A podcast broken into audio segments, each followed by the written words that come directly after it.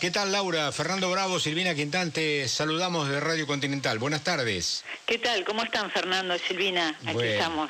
A ver Silvina, podés ya ingresar también a esta, a esta charlita, ¿sí? Sí, bueno, estamos hablando del libro Las señoritas, historia de las maestras estadounidenses que Sarmiento trajo a la Argentina en el siglo XIX de editorial Lumen, eh, que como decía Fernando recién acaba de salir.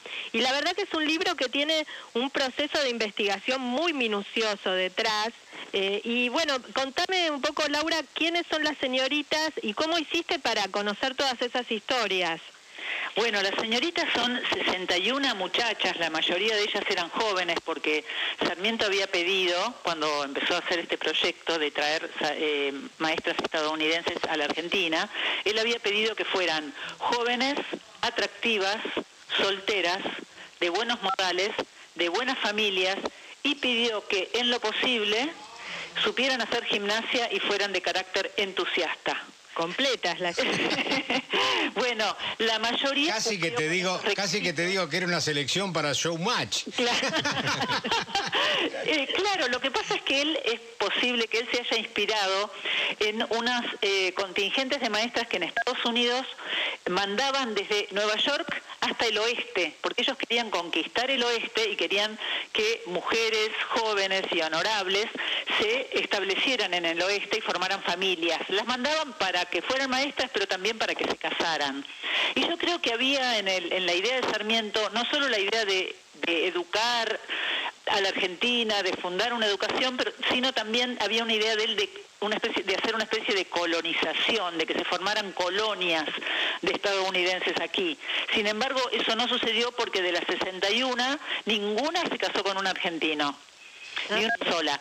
Pero de todas maneras se, se, casaron, muchas hubo, hay muchas historias de amores románticos, algunas que llegaron a buen puerto, otros no, eh, en fin, se cuentan todas las historias de estas, de estas muchachas que viajaron en barcos, en viajes muy largos, iban de Nueva York a Liverpool, de Liverpool a Buenos Aires, y una vez que llegaban a Buenos Aires se diseminaban por toda la República, por el interior, porque la idea de Sarmiento era llegar hasta ah. la frontera con Bolivia, o sea, fueron hasta Jujuy, a Córdoba, San Juan, a Mendoza, eh, fueron por todo el país estas, estas muchachas, viajaban en diligencias, tiradas por caballos, en trenes, eh, muchas de ellas sufrieron la fiebre amarilla en Buenos Aires, otras otra murió de fiebre tifoidea en Paraná. Mm. Eh, estaban acosadas por las montoneras en que estaba la guerra civil en la Argentina. Laura. O sea, llegaron a un montón de aventuras que no tenían ni idea cuando salieron para acá. Laura, y si vos tuvieses que este, decir eh, o de alguna manera dar algún ejemplo de la huella que llega hasta hoy dejada por esas maestras que vinieron traídas por Sarmiento, ¿de qué manera lo, lo podés definir, de qué manera lo podés enmarcar? Bueno, está, está buenísimo lo que preguntás, porque realmente si nosotros nos preguntamos, la mayoría de los argentinos, cómo estudiamos, dónde estudiamos, los que estudiamos en, en escuelas del Estado, en escuelas laicas, eh, recibimos la herencia directa de estas maestras, porque estas mujeres vinieron a educar a maestros, o sea, ellas vinieron a fundar escuelas normales y a construir, porque en la mayoría de los lugares no había escuelas, las escuelas funcionaban en casas particulares, muchas veces tuvieron que ayudar a construirlas. Entonces ellas fundaron una pedagogía que eliminó, barrió con la pedagogía anterior, que era eh, dependía de la iglesia de tradición española, por la cual se aplicaban castigos corporales, había que memorizar para aprender, la educación era religiosa, ellas implantaron la educación laica, eh, eliminaron los castigos corporales y propusieron que en vez de la memorización hubiera una comprensión de las materias. Eh, que es como fuimos educados todos nosotros y como están siendo educados nuestros hijos. O sea, realmente fue una, una huella muy profunda la que ellas dejaron, con sus vidas, en algunos casos ellas dejaron sus vidas. La, la maestra que, que, murió en Paraná eh, a los 22 años, Adi, Adi Stern, bueno, yo cuento la historia ahí, eh, ella murió de fiebre tifoidea, y su esposo la quiso enterrar y no pudo porque el cementerio era católico, entonces tuvo que esperar en las afueras del cementerio con el cajón, con el cadáver eh, acosado por los pumas, entonces prendió un fuego, aunque era febrero y hacía mucho calor, para ahuyentar a los pumas, con dos pistolas, esperó dos días y dos noches a que se decidiera la iglesia si la dejaba enterrar o no, y ya no pudo más por el calor y la enterró en las afueras del cementerio y a su hijito una semana después, que murió después que ella. Digo, Adi Stern dio oh. su vida.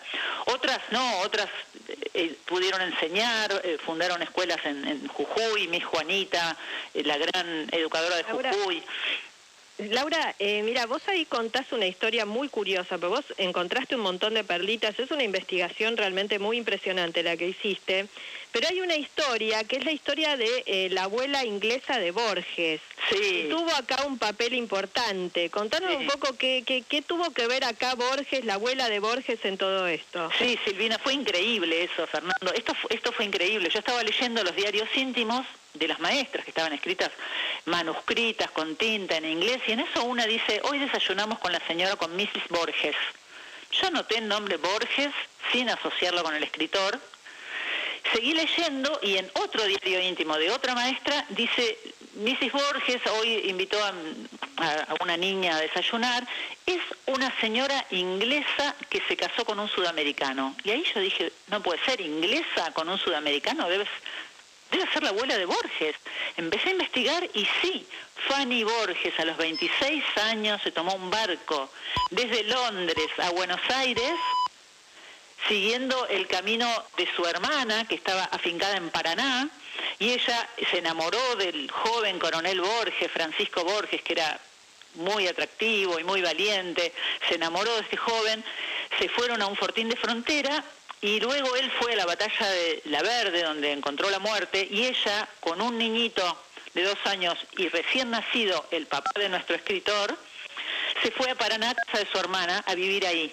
Y ahí, cuando quedó viuda, muy jovencita de 33 años, decidió dar hospedaje en su casa a las maestras de Sarmiento.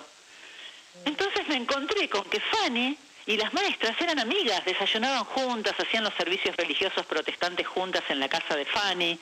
Luego Fanny se vino a Buenos Aires porque el papá de Borges lo, llevó al, Colegio de Ciencias Morales, que es el Colegio Nacional de Buenos Aires. Entonces les dio hospedaje también en Buenos Aires a las maestras. O sea, estaba, me encontré con la historia argentina, con nuestra historia patria en las cartas en inglés de estas maestras. Claro, claro, qué cosa, ¿no?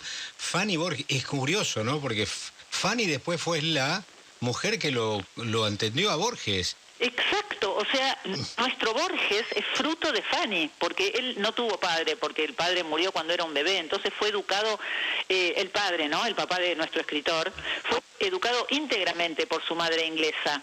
Y él fue y, esta abuela vivía con, con, nuestro escritor, porque eh, estaban las dos casas juntas, la de Fanny y la de Jorge Luis Borges. Entonces Fanny les enseñó inglés a sus nietos, le enseñó inglés. Claro. Y no, ah, yo, yo, hablaba de la, de la coincidencia de que Fanny fue la mujer que lo, eh, trabajaba con Borges. Es verdad, es verdad. Y además fue un nombre que ellos le pusieron, porque ella creo que se llamaba de otra manera inicialmente. Claro, pero qué coincidencia. Debe venir desde ahí, sin duda alguna, la historia debe venir de ahí. Bueno, Silvina, te, te dejo la última pregunta y le agradecemos enormemente a Laura Ramos que esté compartiendo con nosotros este momento en vísperas del Día del Maestro y anunciando la salida de las señoritas, la historia de las maestras estadounidenses que Sarmiento trajo a la Argentina en el siglo XIX. Eh, Silvina. Sí, vos le preguntabas hace un ratito cuál fue, bueno, el, el, resultado que tuvo a largo plazo, ¿no? Este, esta, este experimento que hizo Borges eh, Borges, perdón, Sarmiento. a través de la web. Sarmiento. Eh, no, ¿sabes qué te quería preguntar? Hay una parte, vos en la introducción, donde decís eh, que Luisa May Alcott, la autora de Mujercitas, formaba parte de este movimiento tan importante que había en Borges, en Borges, que había en Boston, eh, y que tenía que ver con, con bueno, con, entre otras cosas, con la educación donde se inspiró Sarmiento, y que por algunos años de diferencia, bueno, ella eh, no, no llegó a venir a la Argentina, pero que, eh, digamos, formaba parte del perfil de mujeres que estaba buscando Borges, ¿no? Que estaba buscando Sarmiento, perdón, estoy tildada con Borges.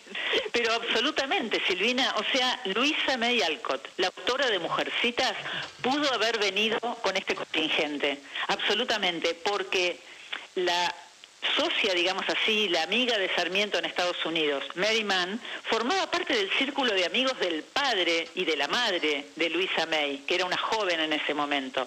Y entonces eh, ella, Mary Mann, buscaba jóvenes exactamente que tenían el perfil de Luisa May Alcott y sus hermanas, que son los modelos de las chicas de Mujercitas.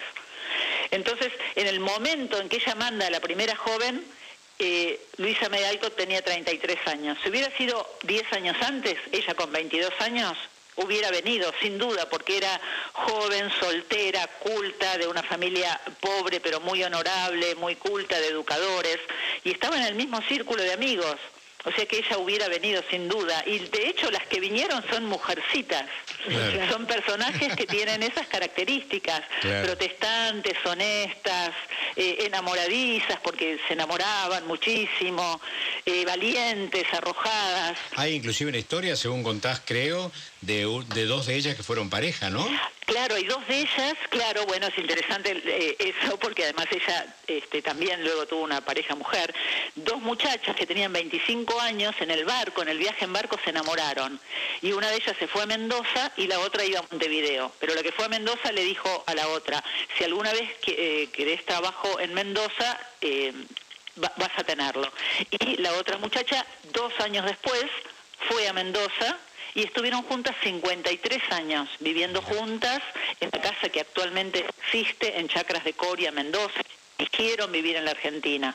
Bien. Laura, muchas gracias por este lindo momento, ¿eh? muchas gracias. ¿eh? Gracias a los dos. Muchas gracias. Hermosa charla. Silvina, gracias a vos también ¿eh? por este momentito. ¿eh? No, hermoso, hermoso, gracias. Bueno, voy a rematar este momentito, ya está Paula Margules para hablar de otras cuestiones que tienen que ver con la literatura. Un poco el momento de este programa está volcado al mundo de, de los libros y de los grandes escritores, pero con una canción que viene de la etapa de Mujeres Argentinas, en la cual hay un tributo muy particular a una gran maestra, Rosa Rosario Vera Peñalosa.